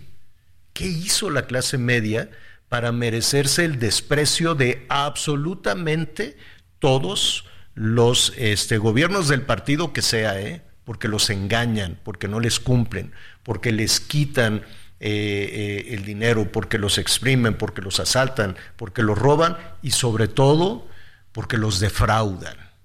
Es una clase media absolutamente defraudada, me temo que por todas todas las administraciones. Bueno, ¿qué está pasando allá en Nuevo León? Yo no sé si cuando se referían a la, a la clase media y a que el conservadurismo son los dueños de, quieren ser los dueños, pues no, la clase media no tiene dueños ni en Nuevo León ni en, ni en ningún lado, afortunadamente. Pero a ver, ¿qué va a pasar? Ayer hubo un zafarrancho para decidir quién es el gobernador interino, además por un plazo de seis meses. Me queda muy claro que los gobernantes, como fue el caso de, de, de Claudia Sheinbaum, pues yo no sé si necesario. Claudia tenía su candidata, pero vaya, tampoco hubo un asunto ríspido para que Martí Batres quedara, quedara en el cargo. Martí que quería ser candidato a la jefatura, a la jefatura de gobierno. En el caso de Nuevo León, pues al parecer a Samuel García, que tenía su candidato, no fue así. ¿Por qué puede el eh, gobernador interino que resolvió ya el Congreso, el Congreso de Nuevo León, presentarse mañana en la noche, Luis Enrique Orozco Suárez, supongo que mañana en la noche, presentarse en las oficinas de gobierno de Nuevo León y decir, Samuel, dame las llaves, dime dónde están los cajones, dime dónde está el dinero y adiós que te vaya bien, vete de campaña. ¿Se podrá? ¿No se podrá? Vamos a platicar con el doctor Juan Jesús Garza Onofre, a quien le agradecemos muchísimo que esté con nosotros, investigador del eh, eh, Instituto, valga la redundancia, del Instituto de Investigaciones Jurídicas de la UNAM, que como siempre nos da mucho gusto saludar. Juan Jesús, ¿cómo estás? No, Javier, ¿qué tal? Te saludo a ti y a todo tu auditorio. Gracias por la invitación. Al contrario, ¿cuál es tu percepción de lo que está sucediendo en Monterrey, Nuevo León? O en Nuevo León, con Samuel. Quitemos Monterrey en Nuevo León. Claro, lo que estamos viendo, Javier, es eso, es que las ambiciones de Samuel García le costaron propiamente la gobernabilidad del Estado de Nuevo León. Porque jurídicamente esto es algo sencillo, Javier jurídicamente, si el gobernador del estado se va a ausentar del cargo por más de un mes, quien debe establecer el sustituto son los diputados y los diputados del Congreso del Estado, ¿no? Como bien dijiste, lo que pasó con Claudio Sheinbaum y Martí Batres. Aquí la diferencia es que en el Congreso de la Ciudad de México, Morena tiene mayoría. En Nuevo León no. En Nuevo León hay que decirlo, me parece un dato que se ha, ignorado, pero en Nuevo León Movimiento Ciudadano no existe más allá de Samuel García y del alcalde de la capital, y Donaldo Colosio. Movimiento Ciudadano no ganó una sola diputación por mayoría relativa en la elección en la que Samuel García fue gobernador. Entonces esa figura tan potente que concentra tanta atención y demás, pues es el gobernador, pero el Congreso está en manos del PAN y del PRI, ¿no? En ese sentido, la ley es clara. Si el gobernador se va seis meses a perseguir la presidencia de la República, quien le corresponde establecer un sustituto es al Congreso del Estado. Y Samuel, queriendo ser más vivo, queriendo, pues en lenguaje jurídico, aplicar una, chicanada, una trampa, lo que hizo fue dejar al secretario general de gobierno como su sustituto. Esto llegó a tribunales, la Suprema Corte y el Tribunal Electoral le dieron la razón al Congreso del Estado y lo que vimos ayer pues son patadas de gado, Javier. Es este zafarrancho, es utilizar bombas de humo, es utilizar reventadores para al final del día impedir que durante estos seis meses de la aventura presidencial de Samuel gobierne una persona que no es cercana a su primer círculo. Pero eh, explícanos algo. Eh, Enrique Orozco Suárez, que, que, por cierto, déjame abrir aquí un paréntesis para, para nuestros amigos en, en, el resto del país de Nuevo León. ¿Se acuerdan del caso de esta chica Devani Escobar, que fue dolorosísimo? Esta chica que había desaparecido y que fue un caso que quedó todavía pues en, en la oscuridad. Bueno, ahí es en donde conocimos al fiscal, al vicefiscal eh, en este caso. Bueno, cerramos el, paréntesis para no irnos en, el tema de, de Pero bueno, el vicefiscal se va a presentar mañana, entiendo que no sé si es hoy, no sé si es, no, tendría que ser a la medianoche de hoy, mañana es día primero, o el viernes, o bueno, es cuestión de horas. Y Samuel personalmente le tiene que decir, mira, aquí está el cajón del dinero, estos son los integrantes de, del gabinete, o puede llegar Enrique Orozco a decir, a ver, yo soy el gobernador interino, pero soy el gobernador y vamos a hacer aquí unos cambios. Sí, claro, Javier. Mira, eh, no es necesario que se haga la entrega de recepción eh, como lo que sea presencialmente a través de Samuel García, ¿no? Hay que recordar, no es la primera vez que pasa esto en Nuevo León, el sexenio pasado pasó con el Bronco, con el Bronco sí hubo esa entrega de redención, porque se quedó una persona cercana a él, porque el Bronco pudo negociar también sin tener ningún diputado al ser independiente. Lo que estamos por ver las próximas horas es algún escenario inédito, ¿no? Constitucionalmente, Luis Orozco es la persona que tendría que llevar la rienda durante estos meses. Y en ese sentido, no necesita que Samuel entregue las llaves, ni mucho menos. Él podría incluso, ya que entre en funciones, pues utilizar a la fuerza pública en caso de que no se le entreguen eh, las condiciones de las instituciones. ¿Puede, puede cambiar al gabinete? ¿Puede cambiar a los integrantes? Esa es una pregunta interesante. A ver, no hay nada que lo prohíba, Javier, ¿vale? No hay nada que lo prohíba. Por potencia, por razonabilidad política, claramente llegar a ser un cambio de raíz, creo que le restaría posibilidades a Luis Orozco. Ahora bien, Javier, yo, yo sí quiero resaltar, si en efecto la primera vez que a nivel nacional se escuchó de Luis Orozco fue a través del caso de Devani, cuando él eh, era uno de los vicefiscales, que no el fiscal de que terminó fuera de la fiscalía, ¿no? Eh, Luis Orozco tiene un perfil eh, de 17 o 18 años como servidor público de carrera en la entonces Procuraduría y entonces fiscal.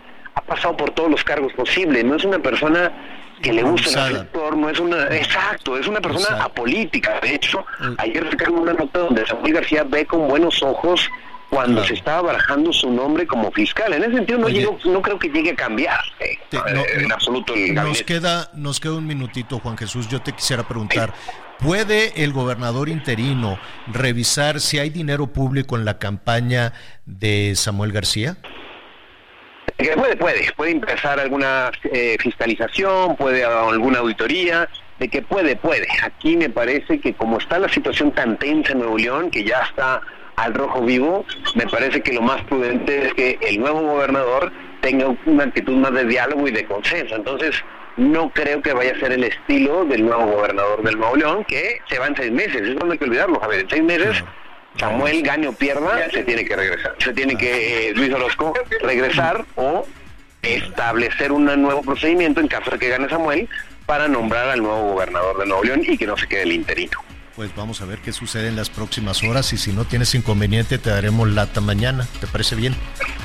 Ninguna lata, Javier. Estamos siempre para apoyar. Mm, gracias. Es el doctor Juan Jesús Garza Onofre, a quien le agradecemos. Es, eh, eh, eh, es investigador del Instituto de Investigaciones Jurídicas de la UNAM. Muchísimas gracias, doctor. Vamos a hacer una pausa, unos minutitos, unos este, anuncios chiquititos y volvemos. Conéctate con Javier a través de Instagram. Arroba javier alador Sigue con nosotros. Volvemos con más noticias. Antes que los demás. Todavía hay más información. Continuamos. Las noticias en resumen. Fue detenido en la Ciudad de México Javier Lascano Vargas, exsecretario de Infraestructura de Oaxaca, con Alejandro Murat por uso ilícito de atribuciones y facultades. Es acusado por su presunto quebranto de casi 200 millones de pesos al gobierno de Oaxaca. En Chihuahua se confirmó el hallazgo sin vida de la activista Karina Domínguez Rubio, quien desapareció el pasado 16 de noviembre en Ciudad Juárez. El cuerpo de la mujer fue hallado enterrado en una vivienda tras una serie de cateos. Hasta el momento no hay detenidos. Un tribunal colegiado en Jalisco mantuvo en firme la suspensión provisional otorgada a grupos ambientalistas que frenan la realización de corridas de toros en el municipio de Guadalajara. La impugnación fue presentada por el ayuntamiento para reanudar las actividades relacionadas con la tauromaquia. Sin embargo, los magistrados del tribunal mantuvieron la suspensión provisional. La Fiscalía de la Ciudad de México informó sobre la prisión preventiva que recibieron padre e hijo por el presunto homicidio en la alcaldía Xochimilco, de acuerdo con los reportes, ambos implicados de nombre Jesús golpearon a un adulto mayor tras un accidente de tránsito, por lo que la víctima falleció en el lugar.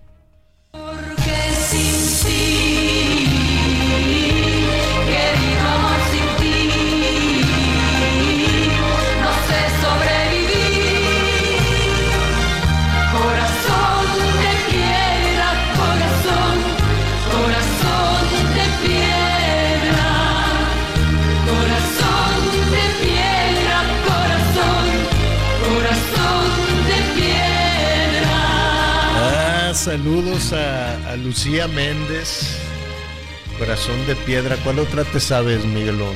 Ahí sí yo no me sé muchas. Me cae muy bien la Lucía Méndez. Hace tiempo que no platico, que no platico con ella. Pero este, a ver, ¿qué nos pusiste, Betty? Bueno, está malita. Está malita la Lucía Méndez llegó, venía de Colombia con un catarrón que da miedo. Y luego súbete a un avión con catarro. No, bueno, ya sabes, se huelen los oídos. Bueno, venía malísima.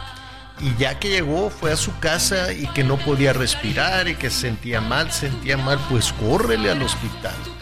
Entonces ahí van al hospital y ya le hacen los, los estudios, que si COVID, que si esto no, es influenza.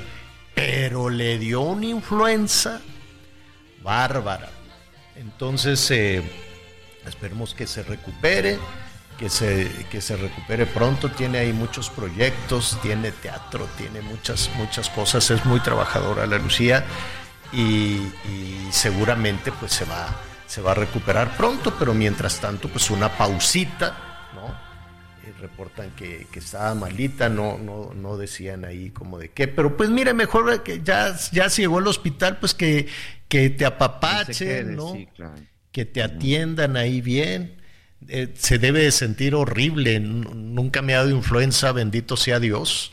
Es muy similar al tema del COVID y todas estas enfermedades respiratorias, ¿eh?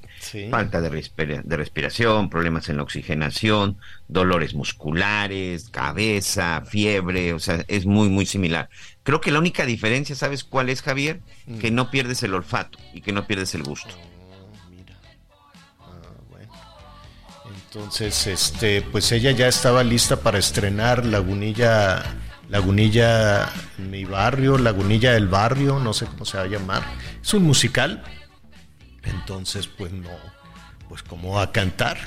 Entonces, pues, eh, eh, ¿cómo se llama? Ay, a ver, nos pusieron esta, ¿te acuerdas de la Diana Salazar? El extraño retorno de Diana Salazar. Es un alma en que va arrastrando cadenas Oye, Betty me sorprende toda la, la, la toda la, la, ¿cómo se llama? La informo. No, pues aquí tenemos todo un archivo musical buenísimo. Bueno, pues saludos a Lucía que reportan que estaba malita, la gente nos estaba, nos estaba preguntando. Pues sí, a la influenza, vacúnese, vacúnese, este, a algunos les pega más. ¿A ti ya te dio influenza en algún momento, Miguelón? Sí, señor, sí, sí, sí, sí, ya. Fíjate que no me dio en la época que fue aquella famosa pandemia también. Qué susto, pero estaba Calderón de presidente. Y sí, Calderón, este no, fue, fue después, empezamos este con esas características, pero te digo, ahí creo que una de las cosas importantes para detectarla es el dolor en articulaciones. Mm, ok, ok, y te sientes. Y también después de un viaje, no recuerdo exactamente en dónde, pero recuerdo que fue también precisamente después de un viaje que llegué con esos problemas y finalmente fue dolores. Oye, es que sabes que cuando la gente se va de viaje, piensas que entras a una dimensión de seguridad, ¿no? Entonces la gente dice, pues me tengo que cuidar ahí en la ciudad donde vivo o en el trabajo, en todo esto. Pero nada más se va la gente de viaje y siente que ya no se tiene que poner ni cubrebocas ni lavar las manos y, y no, pues diviértase mucho en el viaje pero sobre todo si estás eh, en contacto con mucha gente, que luego vas a centros comerciales o te vas a un museo, te vas a, ¿no? a donde que, bueno, hasta ir a misa. Ahorita que están bajando las temperaturas, pues no está de más, sobre todo las personas mayores, este, ¿cómo se llama? Que usen el cubrebocas. El beso y el abrazo, pues los mexicanos que somos muy besucones, pues no sé, no sé si le vamos dando una pausita, ¿no? En, en, lo que pasa esta temporada de COVID y de influenza y de todo esto. Y luego ya otra vez, digo, yo sé que, somos muy afectuosos y demás, pero eh, pues vamos limitando eso. Y la cuestión de manos, y luego cuando la gente anda griposa, se anda tallando la nariz, se anda agarrando la nariz y luego te dan la mano. Entonces, digo, mejor de de puñito o como dicen de alita o qué así que se que se saludaban con el codito o de pues, lejitos, ¿no? Oye, ¿sabes también quién estuvo delicado? Mm. Y incluso suspendió un viaje, el Papa Francisco. Se decía que podía tener neumonía, al final solo fue una bronquitis aguda infecciosa, pero también se vio afectado de sus vías, de las vías respiratorias. Tenía un viaje a Dubái y, por ahí salió un comunicado del Vaticano donde el médico del Vaticano, el médico del Papa Francisco, le dijeron que no, que no fuera a Dubái, que se esperara, que se recuperara, pero también el Papa Francisco andaba mal de los, andaba mal de los pulmones. De los bronquios. Sí, en la, en la audiencia de los miércoles salió malísimo y hasta dijo, me siento de la fregada. Digo, no dijo de la fregada, pero dijo, me siento mal. Llévenme aquí a Santa Marta. Santa Marta está viendo de frente la Basílica de San Pedro del lado izquierdo. Ahí hay unos departamentos. Eh, los conocía y vivía, viven muchos cardenales y demás, y dijo, no, yo me quedo aquí en mi cuarto de cuando era cardenal, no me voy a ir a las habitaciones papales porque están heladas. y además solo la copa para el Ángelus, ¿no? Los sí, domingos solamente, como en la tradición. Pero si él no vive ahí. Oiga, pues hace rato estábamos hablando de, fíjese, primero nos decían algunos especialistas ahí de Manpower que siete de cada diez, ¿no? Siete de cada diez empresas están batallando para encontrar personal. dicen, oye, no, no, no. La gente dice, no, yo mejor me voy a, a, la informalidad o voy y compro los pasteles del Costco, en fin, todo este tipo de cosas. Una, una situación compleja muy difícil, sobre todo para los, para los emprendedores, los que quieren echar a andar un, un negocito, están batallando mucho para, para encontrar este personal. Por otro lado, pues está una cantidad enorme de, de las, del dinero, insisto, quiero poner énfasis en eso, los gobiernos no tienen un centavo es dinero de la gente. Bueno, sí tienen el dinero de ellos que nunca lo gastan, ¿no? Yo no me imagino ni a los presidentes municipales, ni a los gobernadores, y mucho menos a los funcionarios federales pagando las cuentas y, y que si ya llegó la luz y que si llegó esto y que no, nada, no pagan una fregada, no pagan nada. Bueno, pero sí regalan. Ah, eso es bien bonito. Pues a mí también me encantaría, oye, no, pues dame, dame mucho dinero para ir tirando por el camino, bolo padrino, pues está muy padre. Entonces, es dinero de la gente. ¿Cuánto? Mire, apúntele. 543 mil 933 millones de pesos. 543 mil, vamos a dejarlo así 543 mil millones de pesos. Es mucho dinero para andar ahí este, regalando, ¿no? Es que ese es el, el presupuesto que se tiene para el año entrante, que es año electoral, entonces, sa, sa, sa, repartir el dinero que no es tuyo. Por otro lado, a eso súmele 60 mil millones de dólares de remesas. 60 mil millones, vamos a cerrar el año creo que en 63 mil millones de dólares, que se van más o menos a 10 millones de familias, que calcúlele que son 5 integrantes por familia, pues serían 50 millones. Con esa cantidad de dinero, 50 millones de mexicanos en automático dejarían de ser pobres. Imagínate, te caen las remesas y luego te cae el 543 mil millones de pesos, pues ¿cuál pobreza? ¿No? Y además te andan correteando para ofrecerte trabajo, para ofrecerte bienestar, este, seguridad social. no, entonces algo, algo por ahí a mí no me checa de que con esa cantidad de dinero, de dinero 9 billones, 9 millones de millones de pesos. Inimaginable esa cantidad, pero es lo que tiene el gobierno para gastar o lo que pidió para gastar, más los 60 mil millones de las remesas, más eh, la iniciativa privada buscando a quién darle trabajo.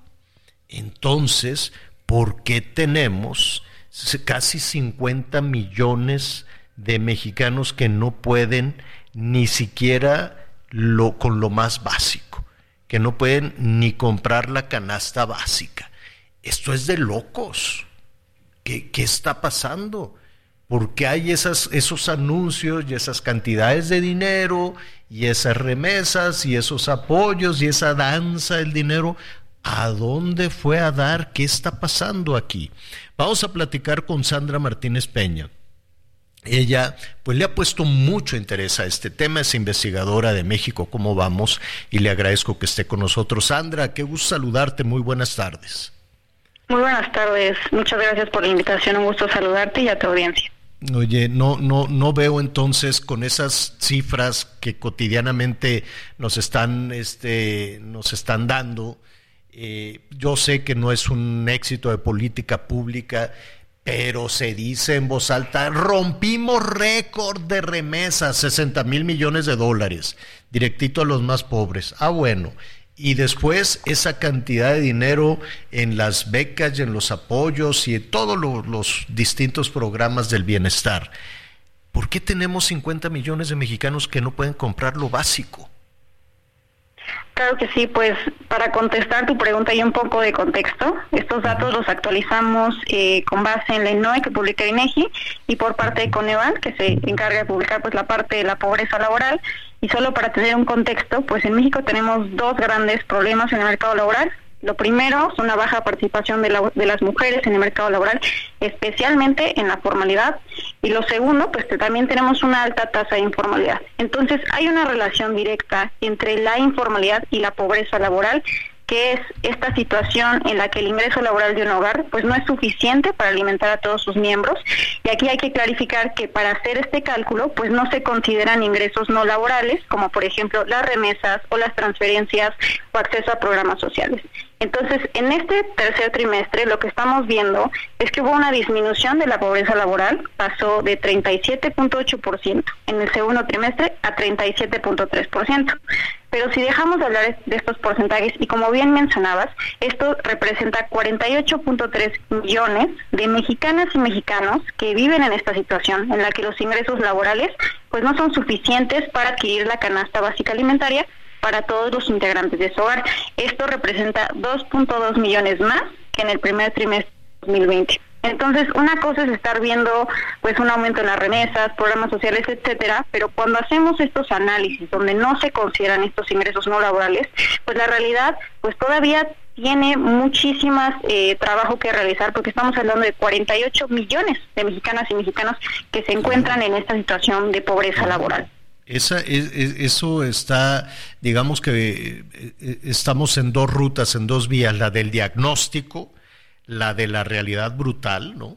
En un país donde va en aumento la pobreza y la desesperación de no tener para lo más básico. Eso es, eso es una realidad, pues ahí está, y que contrasta definitivamente porque, eh, pues, Sandra, para cualquiera de nosotros, tal vez para los investigadores sí lo pueden hacer con, con mayor este, posibilidad, es muy difícil saber si lo que nos dicen es verdad saber si efectivamente esos 60 mil millones de dólares llegan a quien, para quien se supone que está destinado, o saber si efectivamente esa cantidad enorme de dinero de los apoyos sociales eh, se está repartiendo, ¿no? Sí, así es, y por eso pues también una de las de las cuestiones que vale mucho la pena analizar cuando vemos esta relación con la pobreza laboral es el panorama de la informalidad en México. Al tercer trimestre de 2023 estamos viendo una tasa de informalidad laboral 2 de 51.3%. Estamos observando en realidad un estancamiento en el desempeño de la informalidad a lo largo de este año porque pues mantiene el mismo nivel que se observó en el primer trimestre de 2023 y es por esto la relación con la pobreza laboral porque pues un empleo informal paga menos que uno en la formalidad y para poner eh, en claro los datos, por cada 100 pesos que recibe una persona en la formalidad en promedio, una persona en la informalidad recibe 53 pesos. 53 pesos. Entonces, cuando estamos viendo estos datos, pues al final estamos viendo una brecha de ingresos muy significativa entre la formalidad y la informalidad y todavía es una brecha que se amplía aún más cuando analizamos los ingresos entre hombres y mujeres. Sí, sí ese, ese es un asunto vergonzoso definitivamente, esta, esta diferencia por, por por, por, cuestión de género. Hace unos momentos, Sandra, estábamos platicando también sobre, sobre el tema de informalidad con algunos especialistas y en donde nos decían que las mujeres llevan la, la, la peor parte, pues, en el tema no solo de los ingresos, sino que por, por eh, cuestiones de, de, realizar también otras tareas, se van integrando a la, a la informalidad. Si ganan menos, hay, hay, una parte, hay un dato también que Manpower nos daba al, al inicio del programa. Siete de cada diez, casi el 70% de las empresas micro, pequeñas, medianas o incluso grandes empresas batallan mucho para en las contrataciones. Siete de cada diez tienen tienen plazas, ofrecen empleos con seguridad social, con todo, y no los encuentran. Y por otro lado va creciendo la informalidad. ¿A qué, qué, qué podría ser, Sandra, aquello que mueve a las personas a decir voy a ganar menos en la informalidad, pero prefiero ir hacia allá que a un trabajo formal.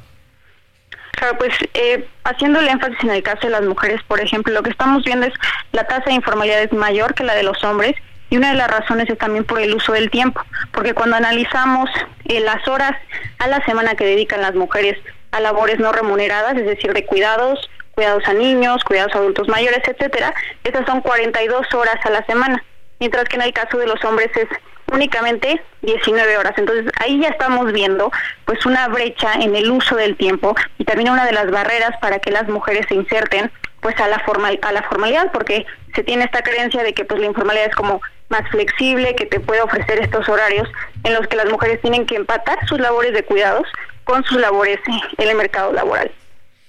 Pues estaremos eh, atentos. ¿Cómo podemos consultar estos resultados, esta investigación de México? ¿Cómo vamos, Sandra? Claro, pues a través de nuestras redes sociales, arroba México Cómo Vamos, y también en nuestra página mexicocomodamos.mx. No solo está la publicación con el último análisis este trimestre, sino todos los semáforos en donde se puede consultar de manera didáctica cómo va la tendencia en estas tasas para tener pues este panorama y una información muy clara, poder contrastar sobre todo pues la información y los datos que hay con la realidad que está pasando en el país. Tienes toda la razón. Sandra Martínez, Sandra Martínez Peña, investigadora de México. ¿Cómo vamos? Muchísimas gracias, Sandra. Muchas gracias, un saludo. Mm, gracias. Oiga, em, rápidamente, pues estábamos muy entusiasmados todavía al principio de la semana. Eh, si no me equivoco, Miguel, decían, ya el miércoles, el miércoles sale la aprobación y la gente va a poder ir a la botica o al consultorio o al hospital a comprar la vacuna contra el COVID porque ya la palomearon, porque ya la COFEPRIS dijo que sí. Y pues ya estamos este, a, la tarde del jueves. ¿Qué pasó, Miguelón?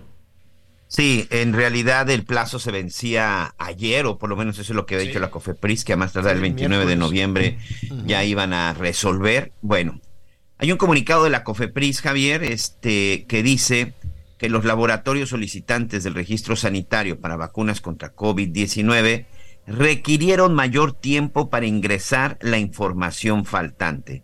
Pfizer y en este caso Moderna, quienes son los dos laboratorios que han estado solicitando, bueno, pues que se les autorice y se les permita la comercialización de la vacuna, pues han pedido más tiempo porque faltan solventar los elementos e información técnica faltante en el expediente. O sea, no terminan de entregar los datos, no terminan de entregar la documentación que ha pedido COFEPRIS, entonces todavía no tenemos vacuna. Cierra el comunicado. Dice, se recuerda a la población que la vacuna para prevenir COVID-19 es universal y gratuita. Su uso indiscriminado representa riesgos a la salud. Pero bueno, esto es en relación a las vacunas que están aplicando, que es la cubana y la rusa. Pero no, señor, no habemos vacunas para comprar todavía. Pero no han dicho, no les, no le han cerrado la puerta, pues. No, no, se le ha cerrado la puerta, mm, no, solo dice requerido mayor tiempo, no se habla de ningún tiempo, de, ningún tiempo límite, simplemente mayor tiempo para solventar.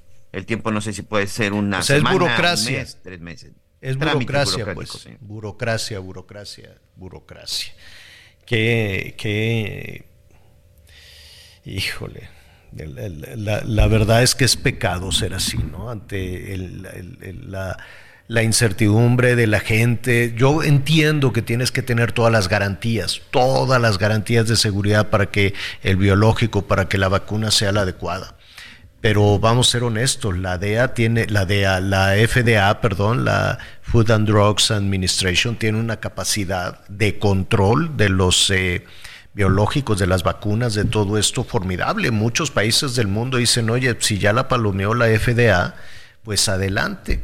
Yo sé que una cosa es lo que digan en Estados Unidos, otra la que se diga en México, pero este, yo no sé si con el mismo rigor se está investigando a los rusos y a los cubanos con el mismo, mismo rigor, así de, a ver, y me tienes que entregar el papelito, el papelito amarillo, con copia y tráete, ¿no? Oye, que yo recuerde por ahí en alguna ocasión en plena pandemia leía que ni los rusos se ponían su vacuna, la Sputnik. ¿no?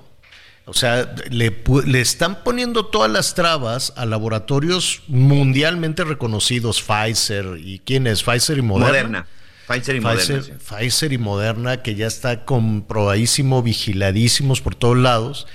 Y yo no sé si, si le aplicaron la misma medida estricta a, ¿cómo se llama la cubana? Abdal, Abdalá, ¿no?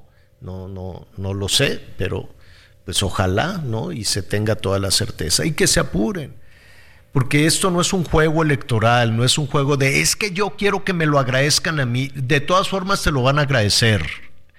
Si la gente de gobierno da, autoriza y da el banderazo, pues la gente va a decir, ay, mira qué buena onda el gobierno que dio chance. O sea, que no se preocupen, hombre, no van a perder votos. Ni van a ganar ni van a perder votos. La gente está pensando en otra cosa. Qué, qué, separados estamos. Cada vez estamos más separados las autoridades de los ciudadanos en la percepción de la salud. El gobierno lo ve como una cuestión electoral, como su clientela, y los ciudadanos lo ven como una cuestión de calidad de vida y de sobrevivir y de superar la incertidumbre. Esperemos que se agilice. Va a ser frío, en la tardecita tenemos el frente frío 13 y 14, en algunos lados ya sabe hasta menos 10, pero en otros hasta 35, 40, ¿eh? Así, así de diverso es este país. Por allá en la península va una, en, la península de Yucatán hasta 35, casi 40 en algunas localidades.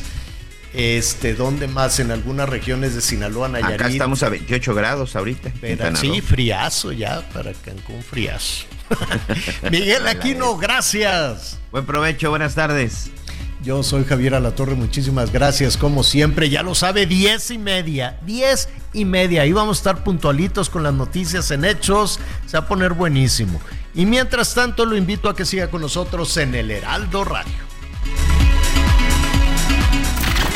Gracias por acompañarnos en Las Noticias con Javier Alatorre. Ahora sí ya estás muy bien informado.